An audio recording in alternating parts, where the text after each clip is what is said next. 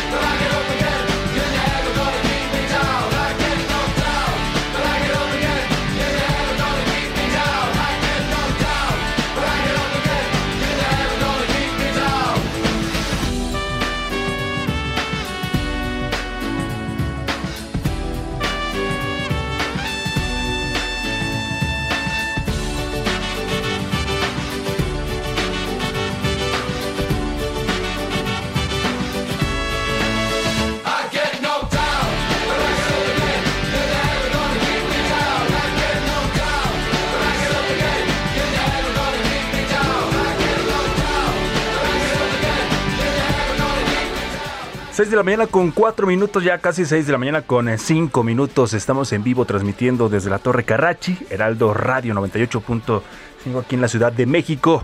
Mi nombre es Jesús Espinosa, en nombre de Mario Maldonado, titular de este espacio. Le damos la bienvenida a Bitácora de Negocios.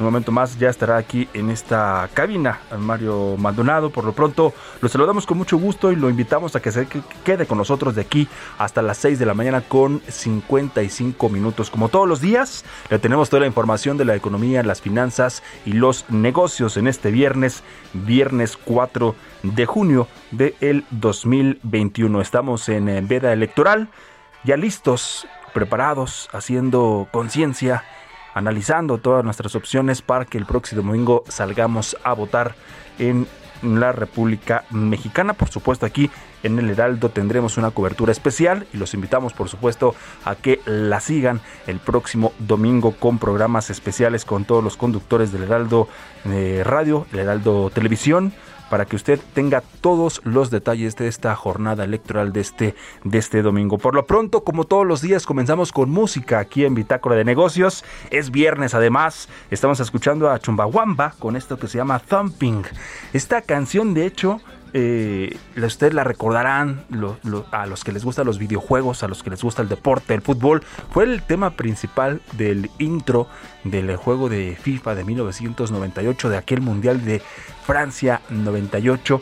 y en una animación en donde se veía la mascota de este torneo internacional de fútbol, eh, en este torneo mundial, a la mascota volar por las calles de Francia hasta llegar a cada una de las sedes, a cada uno de los estadios donde se disputó esta Copa del Mundo. Y bueno, esta semana estuvimos escuchando canciones de artistas que brillaron y que lograron tener éxito con una sola canción. Hay algunas que por ahí tuvieron alguna otra otra canción que también pudo pudo catapultarlos, pero en específico una que fue un éxito y bueno, es el caso de Chumbawamba con esta canción, esta banda de rock eh, inglesa, también originalmente pues, realizaban un poco de punk rock, también con el paso del tiempo se expandieron haciendo estilos con como la música electrónica, y más tarde también con el folk, se formó oficialmente en el año de 1982 y se separó en el 2012. Y, y esta que estamos escuchando fue precisamente su mayor éxito a nivel de popularidad y también de ventas. Este tema ya le decía de 1998. Bueno, le platicamos rápidamente lo que vamos a tener esta mañana, con, por supuesto siempre con entrevistas, con analistas, con colaboraciones, con los mercados y la economía con Roberto Aguilar, que ya también en unos minutos más estará en esta cabina, pero le vamos a presentar una entrevista con Saúl Vázquez. Eh, vamos a platicar un poco sobre lo que ayer se dio a conocer en donde a través del presidente de los Estados Unidos, Joe Biden, pues ha informado que seguirá financiando las ONGs que hablen sobre corrupción a pesar de una carta diplomática que mandó el presidente Andrés Manuel López Obrador, en donde le pedía que no, que no hiciera esto. También en las mañaneras ya lo ha dicho el presidente, que, que se trata o lo considera como un acto de intromisión. Pero bueno, ya ayer el gobierno de los Estados Unidos ha dicho que va a seguir apoyando a estas ONGs y no solamente en México, también en otros países de, del continente americano. También, por supuesto, le vamos a tener una entrevista con Juan Pablo Flores, él es el gerente de estudios económicos de la Asociación Nacional de Tiendas de Autoservicio y Departamentales, la ANTAD, que después ya de más de un año de esta pandemia que estamos viviendo, que estamos atravesando en todo el mundo. Bueno, en el caso de nuestro país, la recuperación todavía se ve un poco lenta para las tiendas departamentales y especializadas, a pesar de que ya se ha reactivado la economía en eh, muchos eh, sectores, en los restaurantes, en, sobre todo, y también en las tiendas departamentales, que ha aumentado el aforo poco a poco. En este momento, el 50% eh, lo, los, centros comerciales, pero bueno, ya nos estará dando más detalles de esta recuperación, cómo se está dando y qué es lo que ha sucedido en este primer trimestre de este 2021 con Juan Pablo Flores. Y como cada viernes, por supuesto, también estarán platicando con Jimena Tolama, y es especialista en temas de innovación. ¿Qué se viene para este cierre de año? Eh, hay más unicornios antes de que cierre este 2021. Bueno, ya nos va a platicar. Y también las startups que hay que seguir cerca en México y también en Latinoamérica. Así que como ve, tenemos mucha información esta mañana. Quédese con nosotros, son las 6 de la mañana, ya casi con 10 minutos y por lo pronto le presento como todos los días el resumen con lo más importante de la economía, las finanzas y los negocios y un poquito más, un poquito más de esta canción. Que, por cierto ayer jugó la selección mexicana, estábamos hablando, hablando de fútbol, jugó la selección contra Costa Rica en esta rara o raro torneo, unas semifinales en donde se llegó hasta los penales y otra vez apareció el arquero de la América para salvar a la selección mexicana, deteniendo un penal y estará jugando la final de esta National League el próximo domingo con los Estados Unidos que también venció a Honduras. Bueno, ya hasta deportes también le entramos esta mañana. Gracias, quédese con nosotros.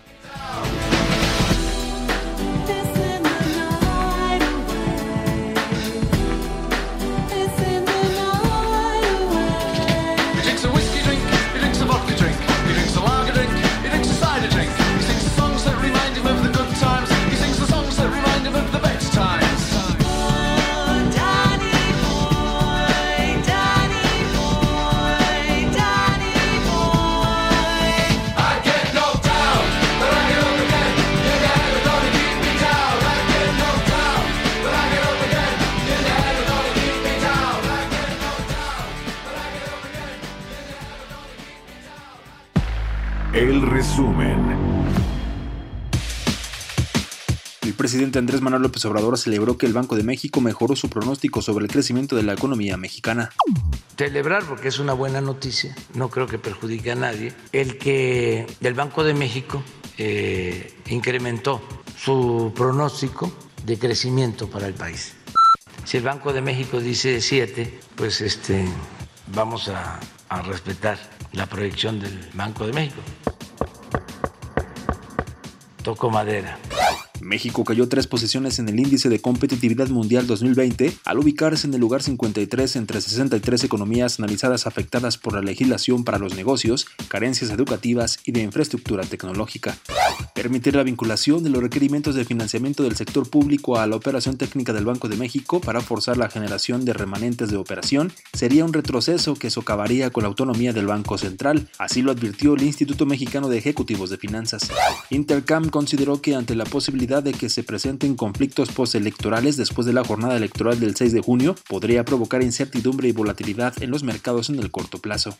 El Centro de Investigación y Competitividad Turística Anáhuac consideró que la recuperación del turismo internacional hacia México avanzará con mayor rapidez que en el resto del mundo. El flujo turístico internacional cayó 83% en el primer trimestre de este 2021 respecto al mismo periodo del 2020 de acuerdo con datos de la Organización Mundial del Turismo. La Organización de las Naciones Unidas para la Agricultura y la Alimentación informó que los precios mundiales de los alimentos registraron durante mayo su valor más alto desde septiembre de 2011. El índice de precios de los alimentos promedió 127.1 puntos, lo que representó un incremento de 4.8% respecto a abril y 39.7% superior al observado en mayo de 2020. Bitácora de negocios en El Heraldo Radio. Bitácora de negocios.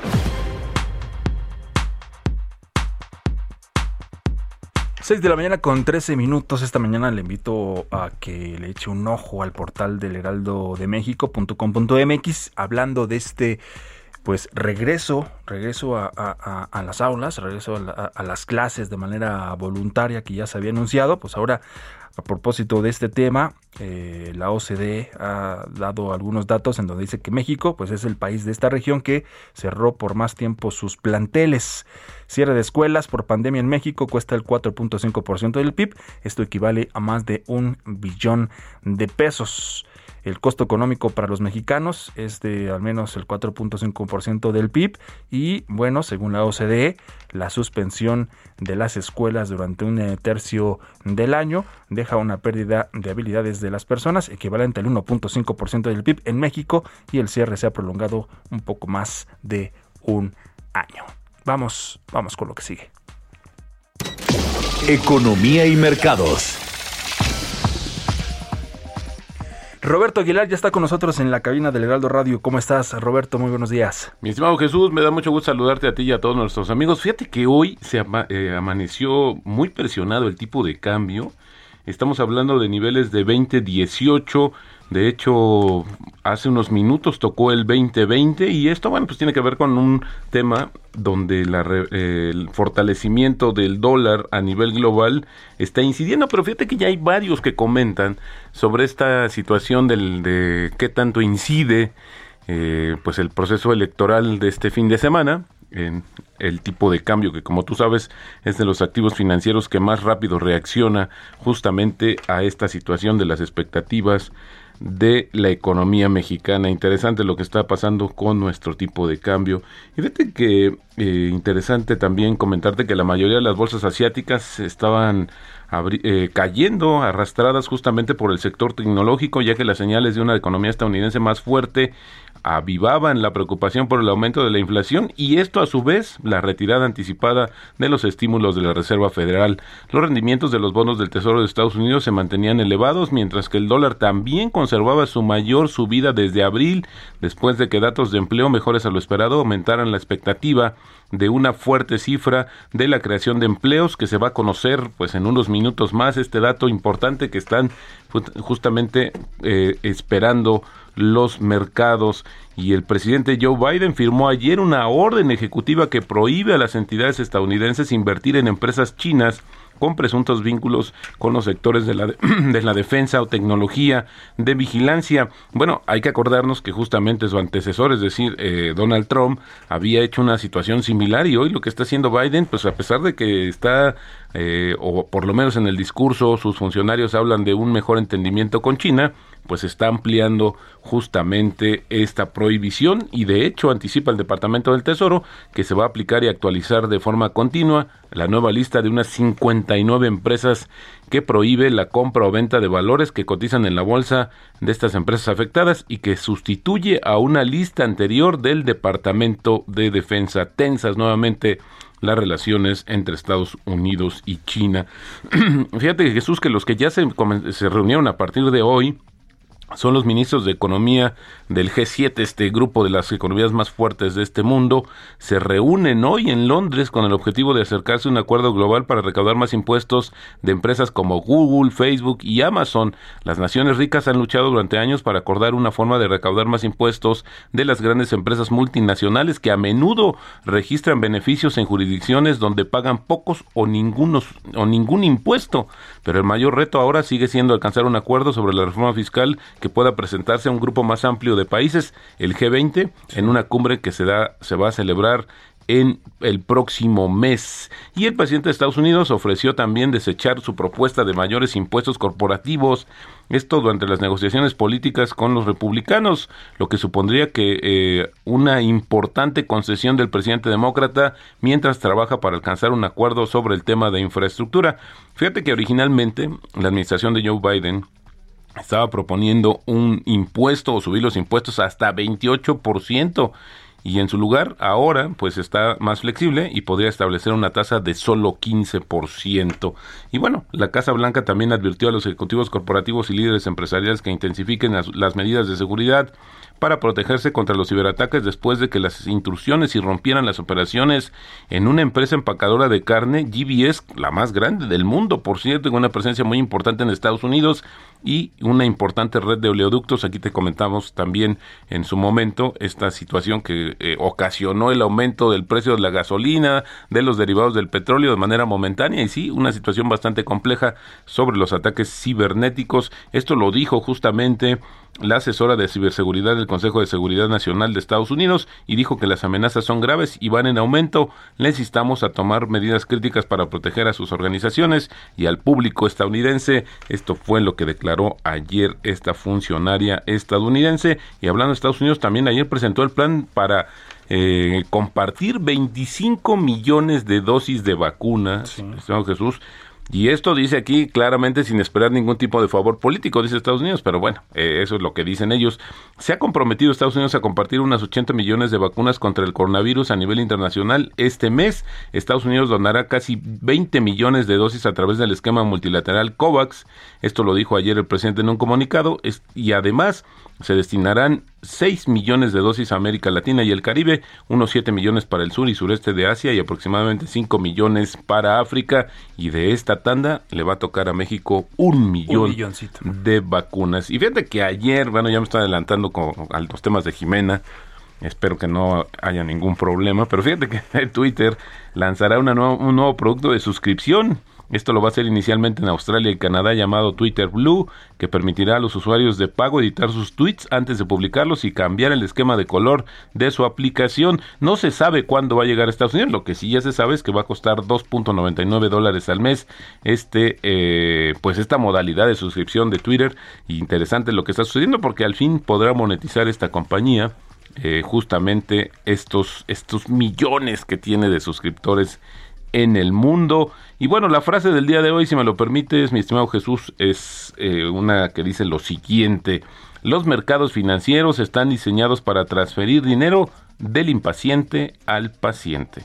Eso lo dijo Warren Buffett en su momento, uno de los principales inversionistas de este planeta. Y bueno, pues sí, este, como dicen por ahí, la paciencia siempre paga. Ay, la paciencia, que a veces es un poco complicado, pero, pero bueno, hay que tenerla. Mi estimado Robert, no te vayas, quédate aquí con nosotros. Aquí estamos. Son las 6 de la mañana con 20 minutos. Mario Maldonado en Bitácora de Negocios. Vamos a platicar, como ya le decíamos al inicio de este espacio, con eh, Saúl eh, Vázquez, él es asociado del Consejo Mexicano de Asuntos Internacionales, sobre este tema que ayer se dio a conocer en donde Estados Unidos pues ha, ha anunciado que seguirá financiando ONGs que hablen sobre corrupción, así lo dijo el presidente Joe Biden, y eh, bueno, México o el presidente de México no está muy contento con esto y por eso vamos a platicar con Saúl Vázquez. Te saludamos con mucho gusto esta mañana, Roberto Aguilar y Jesús Espinosa. Saúl, muchas gracias por estar con nosotros. ¿Cómo estás, Saúl? Muy buenos días. ¿Cómo están? Muy buenos días, qué gusto de saludarlos. Igualmente, muchas gracias. Eh, bueno, ¿cómo podemos eh, tomar esto que anunció en los Estados Unidos? ¿Cómo se toma aquí en México? ¿Cómo se está tomando alrededor del mundo con este apoyo que está anunciando el gobierno estadounidense? Bueno, primero que nada hay que entender que la política exterior de los Estados Unidos suele regirse por principios, no es una respuesta eh, tal cual eh, casuística al tema de la carta que había enviado el presidente, ni mucho menos, sino parte de, de los ejes rectores que, que guían la política exterior de los Estados Unidos e incluso lo hicieron durante la administración de, de Donald Trump, aunque fuera eh, un poco menos, eh, la, parte de la promoción de los derechos humanos y las eh, libertades. También este es algo que ya se veía eh, venir, ¿no? Que este iba a ser uno de los principales puntos de, de encuentro, de desencuentro más bien, entre la administración de Joe Biden y de la de López Obrador, naturalmente, pues por esta actitud eh, frente a los derechos humanos, frente al ejercicio del periodismo, que ante una presidencia un poco más activista que la anterior, pues naturalmente iba a haber estas tensiones, pero como podemos ver en el documento que, que se hizo público de Casa Blanca, no es una postura que, que sea exclusiva a la relación con México, sino a la promoción ¿no? de esta agenda y de los valores estadounidenses en todo el mundo. Sí, tocó a México, yo diría como de manera eh, general, porque esto, como tú acabas de decir, este, este planteamiento que hace justamente el gobierno de Estados Unidos, y, que tiene varios puntos, ¿no? Que, eso es lo, importante, no es algo que esté respondiendo de manera directa, ni mucho menos, pero ¿cómo lo ves en este, en este contexto? Eh, ¿qué podría, ¿Cómo podría afectar quizás estas relaciones, la relación entre Estados Unidos y México, que como hemos visto en algunos sectores o algunos segmentos no ha sido todavía la más tersa o la que uno pudiera imaginar. Bueno, eh, creo que hay hay varios hay varias este, dinámicas que se, que se podrían ver afectadas. Sin embargo, pues eh, la administración local podría actuar con un poco más de inteligencia, porque pues propiamente eh, es una mala interpretación de lo que pretende el, el, gobierno de los Estados Unidos. Hace unos días estaba yo eh, revisando un libro de, Stephen Levitsky, que el profesor que es tan famoso por este otro de cómo mueren las democracias, que habla sobre el desarrollo de los autoritarismos competitivos en el mundo y estudia el caso de México ¿no? en los noventas, el tránsito ¿no? del régimen claro. partido único a la democracia. Y en este, en este, en este libro se estudia la influencia de Estados Unidos en distintos países de, del mundo y decía, pues bueno, en México realmente Estados Unidos no tuvo nada que ver, ¿no? En, este, en el desarrollo de la democracia electoral, a pesar de que hubo este, hay una amplia conexión económica y social entre Estados Unidos y México, el desarrollo de la, de la democracia en México fue muy muy sí. endógeno, ¿no? Bueno. Sin embargo, pues ahora eh, en este eh, proceso quizás de, de, degradación de algunas de las instituciones que, que, se construyeron en ese periodo de la transición, pues Estados Unidos puede cambiar su rol y sí, sí. tener este un papel importante en mantener estas instituciones, sobre todo eh, a partir de, de, los acuerdos que se generaron en el, en el Tratado México-Estados Unidos-Canadá, este tratado que reemplaza al de, claro, por de supuesto. Saúl, se nos, eh, se nos viene el corte. Te agradecemos eh, mucho esta participación con nosotros en este viernes en Bitácora de Negocios. Gracias, buenos días. Continuamos en un momento con la información más relevante del mundo financiero en Bitácora de Negocios con Mario Maldonado. Regresamos. Estamos de vuelta en Bitácora de Negocios con Mario Maldonado.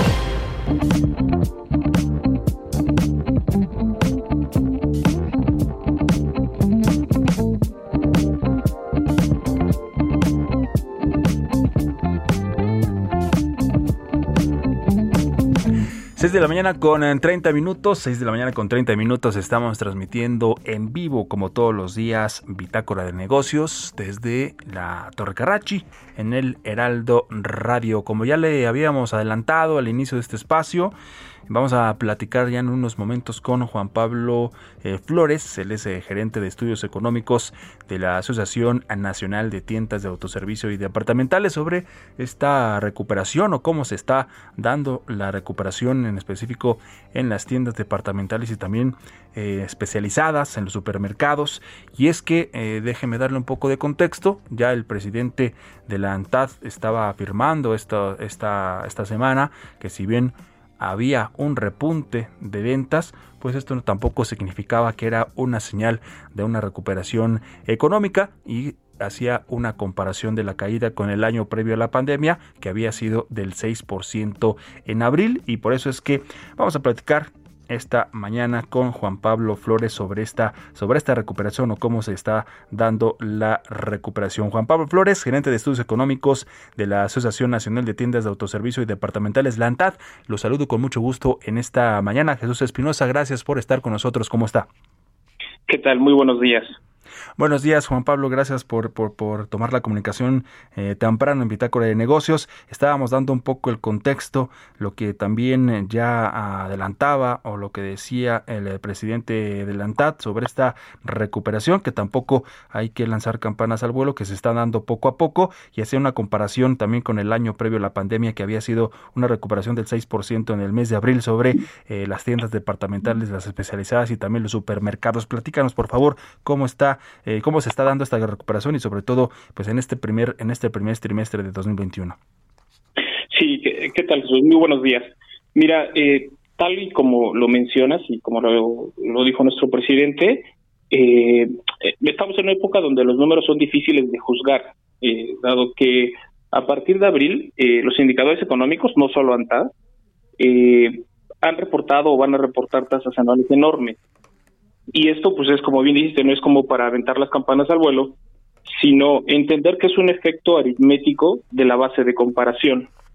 Es decir, eh, en, en 2020, y, y por lo que ya se ha hablado mucho, el, el tema de la pandemia y eh, dado que tuvimos cierres de tiendas, el, sobre todo el, el, el formato departamental y gran parte de las especializadas, pues tuvimos eh, una venta cercana, no a cero, pero sí un, una venta muy pequeña con respecto a lo que traíamos en 2019. Entonces, en 2020 tuvimos una caída muy importante. Pero ahora en 2021 pues tenemos el efecto contrario, es decir, nos estamos midiendo contra una base muy pequeña y por ende tenemos tasas muy grandes de crecimiento, pero esto no quiere decir que ya es una recuperación plena, sino es un efecto aritmético y hay que entenderlo y leerlo así, es un efecto aritmético y que no solo va, es ahorita en el mes de abril, sí. sino que en mayo nos vamos a enfrentar a esto, en junio y un poco de julio, eh, pues fueron los meses donde nosotros tuvimos eh, tiendas cerradas y por ende tenemos un efecto de base pequeña. Claro, por supuesto, es una recuperación que se tendrá que ir dando poco a poco, al inicio o a la mitad de esta, de esta pandemia, pues donde se empezaban a dar algunos pronósticos de la recuperación económica, no solamente en, en, las tiendas departamentales, eh, sino en otros servicios, eh, en el sector eh, manufacturero, industrial, etcétera, todos los sectores, por supuesto, que han sido afectados por esta, por esta pandemia, y no solamente en México, también en todo el mundo, pues se hablaba de una, por ejemplo, en el caso de la economía, de una recuperación en B o una recuperación en forma de L. Eh, eh, se hablaba de muchos años, ¿no? De tres, cinco años al principio, después se hablaba de diez. ¿Cuál será, cuál será esta pieza clave para, para esta recuperación que se irá dando poco a poco, Juan Pablo? Sí, mira, creo que son, son muchas situaciones. Uno, eh, entender que el, tema de la pandemia, pues obviamente se, ir, se irá contrarrestando a partir del, de la vacunación del ritmo de vacunación que tengamos. Y nosotros opinamos que vamos un poco lento. Digo, el, lo interesante es que se pueda incrementar la velocidad de vacunación para tratar de disminuir este efecto y que se pueda ir retornando a un ritmo normal de vida, por llamarlo de alguna forma normal.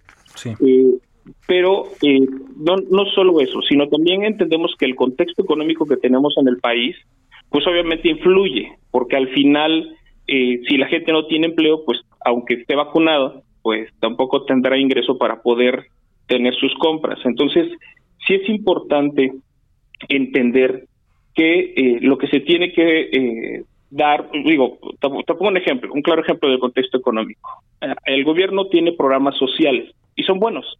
Eh, el tema es siempre y cuando eh, se puedan ser canalizados a través del, del comercio formal o se puedan redimir a través de la formalidad, pues van a ayudar muchísimo, porque eh, eh, lo, que te puedo decir es que hoy en, en día seis de cada diez empleos son informales. Y eso es un problema, porque al final lo que tenemos que buscar es que haya formalización, dar incentivos para que la gente se pueda mover a la formalidad Sí. y que estos apoyos eh, eh, alimenten los, los mercados formales, porque al final toda, toda la gente o todo el pueblo, toda la población necesitamos educación, salud, servicios, y eso es a través de, la- de, la- de- de los impuestos. En la medida que tengamos una mayor base de contribución, pues tendremos mayor ingreso y eso eh, pues nos permitirá tener de alguna forma la posibilidad de estar mejor económicamente hablando. Sí. Y para eso necesitamos que eh, se generen empleos, eh, empleos buenos. Al hablar de bienestar necesitamos empleos buenos, pero esos empleos solamente se dan a través de la inversión. Y para que haya inversión, pues también nosotros necesitamos que haya las condiciones necesarias, eh, no solo para retenerla, la que ya hay, sino para que pueda llegar nueva inversión. Entonces, ese es un contexto económico que, que- necesitamos que pase en el país para complementar esto esto de ya tenemos un ritmo de vacunación eh, bueno está bien pero tenemos que irlo complementando con acciones eh, eh, como esas para que eh, de alguna forma pues podamos ir retornando y podamos ir recuperando lo que de alguna forma perdimos el año pasado. Sí, eh, eh, lo, lo, lo dices, lo dices bien, Juan Pablo Flores, mientras eh, se vaya también recuperando el sector empleo, pues, por supuesto los, los empleos formales, también se irá recuperando la economía y un punto clave pues es la, la inversión, la inversión que se pueda hacer en nuestro país, que también ahí es un tema donde ha estado un poco flaqueando, un poco entre en la incertidumbre si se puede o no invertir en México en este momento. ¿Ustedes ahí en la ANTAD han hecho algún estudio o algún pronóstico de más o menos cuánto sería el tiempo para, para recuperar el sector eh, en las tiendas departamentales en específico, los supermercados y las tiendas especializadas? Mira, eh, nosotros creemos que, eh, digo, la recuperación, regresar a los niveles que traíamos en 2018 y 19, Sí. nos va a tardar, nos va a costar todavía un poquito. Eso es indiscutible. Sin embargo, creemos que a partir de eh, agosto, septiembre, podemos empezar a hablar y a medir si verdaderamente estamos teniendo esa recuperación, puesto que esos meses son donde ya teníamos tiendas abiertas el año pasado y al medirnos contra tiendas abiertas del año pasado, este año podremos ver si tenemos verdaderamente esta recuperación o no. Recordemos, y te lo vuelvo a reiterar, recordemos que en mayo también tuvimos tiendas cerradas, entonces ahora que salgan los resultados de mayo nos vamos a encontrar este efecto rebote, pero no solo en mayo, sino también en junio y parte de julio. Entonces, pasando estos meses, que es donde podríamos más o menos hacer la comparación contra el año pasado, Sí. a partir de ahí podemos tener claro el, el periodo y el tiempo en el que tendremos esta recuperación, que no creemos que sea al final de este año, es decir, que en este año ya tengamos la recuperación, sino a partir de la- del último trimestre de este año, podemos empezar a medir y tener claro en qué tiempo vamos a recuperarnos, porque te digo, hay, dependemos de factores que no son totalmente de- eh, del sector, sino dependemos también de las decisiones que se toman a nivel gobierno para que se pueda eh, eh, tener pues un ambiente eh, eh, óptimo, ¿no? De hacer negocio y de que la misma gente pueda tener empleo y pueda salir y hacer su vida normal. Sí, sí, sí. La- la- la- hablando de la Ciudad de México, Juan Pablo, estamos platicando con Juan Pablo Flores, él es el gerente de estudios económicos de la Asociación Nacional de Tiendas de Autoservicio y Departamentales, la ANTAD. Hablando de la Ciudad de México, Juan Pablo, también se ha dado a conocer que muy probable la jefa de gobierno, Claudia Sheinbaum, este fin de semana o este viernes en específico, podría anunciar que la, que la Ciudad de México eh, pase a semáforo verde, esto de acuerdo a las expectativas que se tienen o a los números de, de en el caso de, de, de- COVID, de las personas eh, hospitalizadas o fallecimientos, o de acuerdo a estos números, podría, podría hasta este fin de semana en la Ciudad de México pasar a semáforo verde. ¿Esto qué tanto podría ayudar para, para, para ustedes, para el ANTAD y para esta recuperación que, que está en proceso? No, ay- ayuda muchísimo. Es, es indiscutible que a partir de que se de- tuvo el primero, el gran paso de regresar a las aperturas de tiendas, pues se, se fue teniendo mayor eh, dinamismo ¿no? en el sector.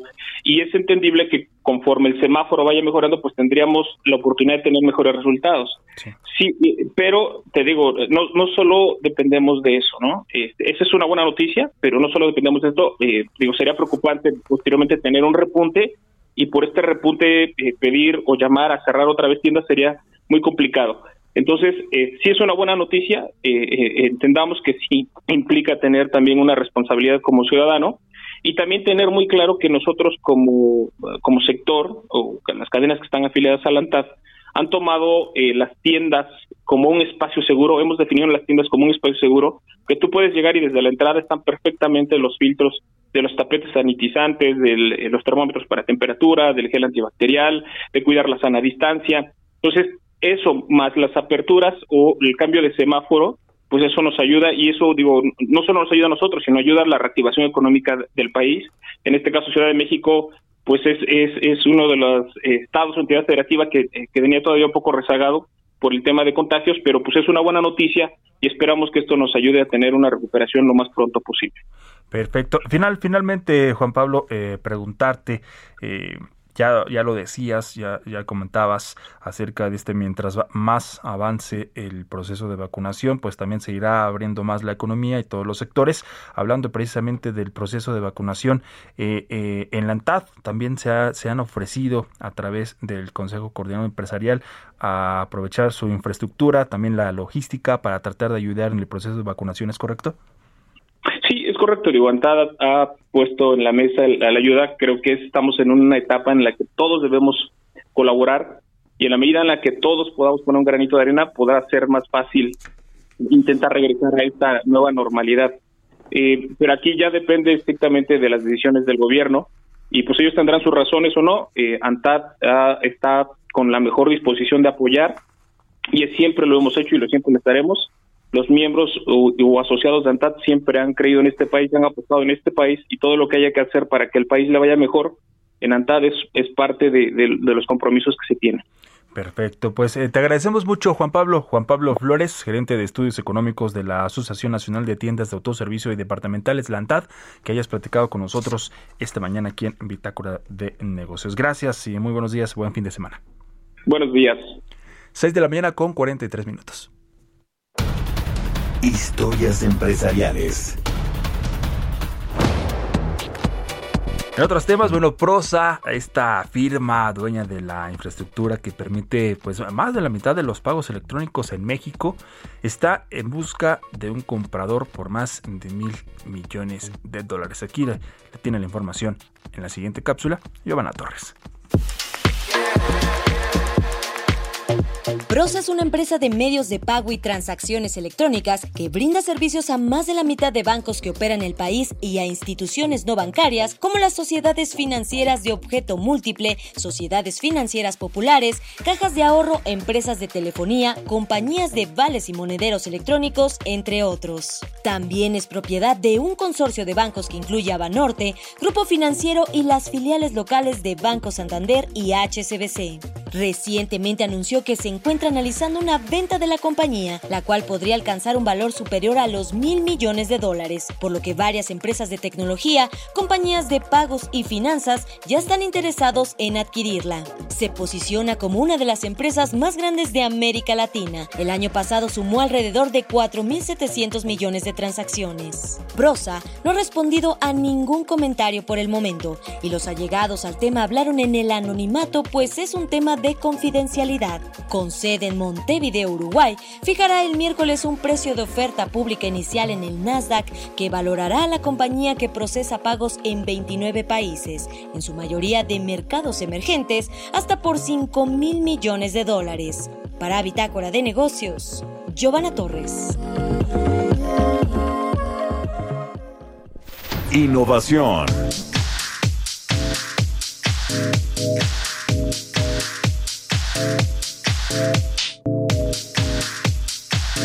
6 de la mañana con 45 minutos, es viernes y si es viernes, entonces es momento de Jimena Tolama, especialista en temas de innovación, de tecnología, en startups. Jimena, te saludamos con mucho gusto. ¿Cómo estás? Buenos días. Querido Jesús, muy bien. ¿Tú qué tal? Aquí una gran sorpresa escucharte en la conexión. este viernes por fin. Pero fíjate que hoy te traigo un tema bastante interesante para ti, para toda la audiencia sobre cuáles son las empresas que hay que estar viendo y por qué. Y no solo en México, sino también a nivel Latinoamérica. Perfecto. Prácticamente todos los días está viendo anuncios, Jesús, de rondas de inversión que de verdad eran impensables hace tres años. No lo estoy diciendo yo, eh, me lo dicen un par de inversionistas. Eh, rondas eh, de inversión, te estoy hablando de arriba de 20 millones de dólares en series A, series B, series C, series D, así como la letra del abecedario constantemente. ¿Qué significan estas rondas? Bueno, normalmente cuando eh, los inversionistas o los fondos de inversión nacionales o extranjeros invierten en una nueva empresa, sobre todo con una alta carga innovadora en el ecosistema emprendedor, eh, en el venture capital, como se le conoce en inglés, eh, bien dicho, eh, eh, capital de riesgo, pues ellos ponen ciertos tickets. Entonces, por ejemplo, normalmente en México hace híjole, 10 años aproximadamente estábamos acostumbrados a ver rondas semilla, por ejemplo, eh, que, que, que, eran tickets eh, de, de 500 eh, de 500 mil dólares para arriba o, como tope 500 mil. Pero hoy estas ya son arriba de 20 millones. Esto quiere decir que los nuevos negocios están cobrando relevancia y el dinero que se les está inyectando es bastante relevante. Los inversionistas de fondos mexicanos, por supuesto, están felices porque es lo que han estado trabajando en los últimos 10 años. Y platicamos, por ejemplo, con eh, un, uno muy muy importante en el ecosistema emprendedor mexicano, su nombre es Fernando Lelo de la REA, y él me dice que realmente ya se siente un punto de inflexión, no solo en México, sino en Latinoamérica en distintos sectores, en distintos países, con fondos internacionales muy importantes. Por ejemplo, Jesús, esta semana se anunciaron entre cuatro y cinco rondas gigantes y la pasada otras cuatro y cinco. Las empresas también que levantaron dinero hace dos años, lo más probable es que ahora, eh, este año, por ejemplo, están por levantar rondas mucho más maduras. Entonces, a este ritmo se está muy por arriba, lo que me dice este inversionista, está muy por arriba del año pasado en términos de inversión eh, en venture capital en Latinoamérica. Probablemente lo que se invirtió en todo 2020, Jesús, sería apenas lo del primer semestre de este año, que pues ya estaríamos cerrando prácticamente una vez que termine estos 30 días que dura junio. Se trata de grandes fondos. Ahora, por ejemplo, para darte eh, eh, más contexto, la semana pasada se cerraron rondas de inversión no solo en México, Latinoamérica, eh, con empresas como Yalo, es una mexicana de inteligencia artificial conversacional, yo creo que es mejor conocida como Yalo Chat. También tenemos a Clara, otra fintech mexicana, Adi, esta fintech es colombiana que otorga créditos express, eh, en fin, y todas arriba de los 30 millones de dólares. Y esta semana eh, estamos hablando de una fintech de Ecuador que se llama Kushki. A esta le invirtió SoftBank, este enorme banco que, que, que, suele invertir en empresas bastante prometedoras y que hoy por hoy son ya más unicornios. También está Belvo, una española que nació para Open Banking en México. Ahora, ¿Qué es lo que está haciendo que la inversión se esté moviendo a un ritmo mucho más rápido? Vamos a escuchar qué es lo que nos dice Fernando Lelo de la REA. Es un tema como de círculo virtuoso. ¿sabes? Como hay más rondas, entonces la gente está poniendo más atención en Latinoamérica, ven el éxito del de al lado y pues también tiene, tiene probabilidades de lograr esta otra. Entonces hay, hay algunas salidas, nuestra salida parcial en Corner Shop pues, fue, fue muy notable en su momento hay muchísima liquidez en Estados Unidos y en los mercados donde están los inversionistas. Uh -huh. Las oportunidades en, en, los mercados muy maduros están ya muy arbitradas, están muy caras. Dicen, oye, Latinoamérica, aquí tiene 600 millones de personas transformándose. Brasil se han construido muchas historias de éxito. Si, es, si Hispanoamérica está en el momento que estaba Brasil hace tres años, pues es un gran momento para invertir. Va a haber suficiente liquidez para seguirlas creciendo y tienen estos mercados poco penetrados. Antes lo que pasaba es que pues, no hay suficiente liquidez, por más que las oportunidades estén ahí, no, no se inyectaba suficiente capital, las empresas se quedaban chicas. Ahora es, todo mundo cree que van a ser grandes, por lo tanto le invierten dinero, por lo tanto se hacen grandes y es un, un ciclo, un ciclo virtuoso. Y pues ahora abróchense el cinturón porque Fernando Lelo de la REA se atreve de- a decir incluso Jesús que en los siguientes tres meses al menos habrán dos o tres unicornios adicionales en México. Hay que recordar que desde octubre pasado venimos hablando de dos unicornios ya mexicanos que son Kavak y hace poquitito Bitso, esta, esta fintech de criptomonedas. Entonces ahora tener cuatro a cinco unicornios en los últimos seis meses es impresionante para los inversionistas que han estado desde el principio. Eh, ¿De dónde vienen los unicornios? Pues las promesas seguramente vendrán de un puñado de empresas muy buenas que han levantado buena cantidad de dinero desde hace ya tiempo, pero también todo lo que se ha acelerado con la pandemia, fintech, e-commerce, salud, compras en línea, esos crecimientos que tuvieron en el último año, Fernando Lelo me dice que se van a capitalizar. Eh, por ejemplo, aquí en México otras empresas que hay que ver y que tienen mucho que ver con el portafolio que maneja este inversionista, que es eh, eh, del fondo de inversión, su, eh, su nombre es AllVP, eh, está Robin Food, que es una cadena colombiana de restaurantes virtuales, mejor conocidas como Dark Kitchen. También tenemos a Flink, una fintech enfocada en la gestión del dinero, y Flat, una proptech, así como la fintech, pero en tecnología aplicada a bienes raíces para la compra y venta de inmuebles. En términos de venture capital, también está pasando algo muy interesante. Los fondos se están llenando de dinero otra vez para seguir invirtiendo en México y Latinoamérica, como recientemente esta semana también, o la pasada más bien, lo hizo Kasek Ventures, que levantó mil millones de dólares para este fin. Eh, y ellos, este fondo también eh, eh, ha invertido en empresas que, que, que son prometedoras, como Pushkin, Nubank, Creditas, Kavak y Bitso. Tienen a dos unicornios en su portafolio, así que ojo también en quién pone eh, el dinero este fondo, porque ahí puede estar otra pista de quiénes serían estos siguientes unicornios de los que nos habla Fernando Lelo de la REA. Pero ¿qué hay de nuevos fondos de capital de riesgo que puedan crearse y que sigan apostando dinero por más empresas de reciente creación? Esto es lo que responde eh, el inversionista que consultamos. Eso es interesante porque estamos viendo, por un lado, poca creación de nuevos fund managers en México. Como sabes, muchos de, los, de los administradores de fondos surgieron a partir de, de impulsos de política pública, el INADEM, NAFIN en su momento, luego el INADEM, luego Mexico Ventures. Entonces, en la medida que no haya esos apoyos, es muy difícil lanzarte con un primer, con un nuevo fondo. Ahora, la atención que está trayendo Latinoamérica, pues probablemente también atraerá nuevos LPs y, y habrá oportunidades de que surjan nuevos fund managers locales. Muchos de los internacionales están decidiendo, oye, pues yo Latinoamérica, perfecto, quiero voltear a ver, pero muchos dicen, yo lo quiero hacer de la mano de un socio local, que tenga la reputación, que tenga eh, los contactos, que tenga el conocimiento regulatorio local. Y esas mancuernas nos, están pareciendo bien valiosas. Un fondo internacional con muchos recursos y experiencia con muchas startups, eh, aunado a, la a lo local de, de un fondo que tiene, que, tiene su sede en México, es una muy buena combinación y, y está pasando cada vez más. ¿Cómo ves, mi querido Jesús? Lograr que el capital también, el internacional, no termine por desplazar al local, sino que lo potencialice. Interesante, Jimena, como siempre. Y bueno, estaremos eh, esperando y por supuesto qué es lo que sucede con, con, con, estas, con estas, con estos nuevos unicornios que se vienen para el cierre de año, lo, lo que ya nos decías, ¿no? Las, sobre todo las, las, las, mexicanas, ¿no? Que es lo que también nos interesa en este espacio. Exactamente. Y lo estaremos platicando, por supuesto, aquí contigo como cada viernes. Por supuesto, Jesús. Un gusto saludarte. Igualmente, Jimena, muchas gracias. Que tengas un buen fin de semana. Jimena Tulama, especialista en temas de innovación. Se nos está terminando el tiempo. Le agradecemos a todos ustedes que nos hayan acompañado aquí en esta mañana de viernes, viernes 4 de junio de 2021. Quédese, quédese aquí en el Heraldo Radio. Ya viene Sergio Sarmiento y Lupita Juárez. Por lo pronto nosotros nos despedimos. Los esperamos el próximo lunes aquí en punto de las 6, Pitácora de Negocios. Y lo invitamos una vez más a que nos acompañe en esta cobertura especial el próximo domingo 6 de junio en la señal de El Heraldo Radio y también en el Heraldo Televisión con todo, todos los detalles de esta jornada electoral, las más importantes en la historia de nuestro país. Mi nombre es Jesús Espinosa, a nombre de Mario Maldonado. Muchas gracias. Y la mejor noticia, la mejor noticia de hoy es que ya es fin de semana. Gracias al ingeniero Adrián, gracias también a Kike en la consola por el apoyo en esta producción de este viernes. Gracias y hasta entonces.